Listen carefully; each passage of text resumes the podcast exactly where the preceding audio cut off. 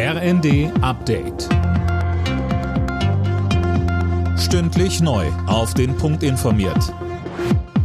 Ich bin Johannes Schmidt. Die Bundesregierung rettet die Gazprom Germania mit einem milliardenschweren Kredit vor der Insolvenz. Außerdem soll das Unternehmen anders als zuletzt geplant über den September hinaus unter der Treuhandverwaltung des Bundes stehen.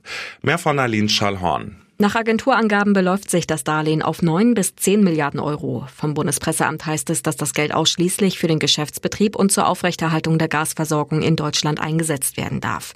Dass es zum ehemaligen Mutterkonzern nach Russland abfließt, werde ausgeschlossen.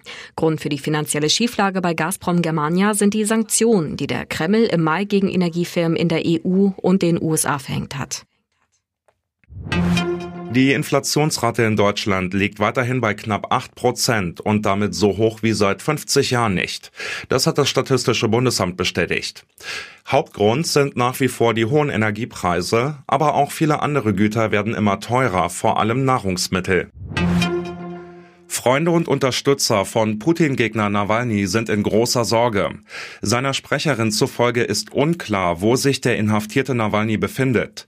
Er sei jedenfalls nicht mehr im bisherigen Straflager in Pogrov. Der Kontakt zu dem 46-Jährigen sei abgerissen. Von den russischen Behörden gebe es keine Auskunft dazu, wohin der prominente Häftling verlegt wurde. Die deutsche Fußballnationalmannschaft hat ihre Sieglosserie in der Nations League fulminant beendet. Zu Hause in Mönchengladbach gewann die DFB 11 mit 5 zu 2 gegen Italien. Nach dem Spiel zeigte sich Thomas Müller im ZDF gut gelaunt. Aber wir haben auch, und so ehrlich muss man sein, noch allerhand Defizite, um irgendwie hier von einer perfekten Mannschaft und von Souveränität und so ungefähr uns kann keiner schlagen, Mentalität zu sprechen oder von einem Gefühl. Also dessen müssen wir uns bewusst sein. Alle Nachrichten auf rnd.de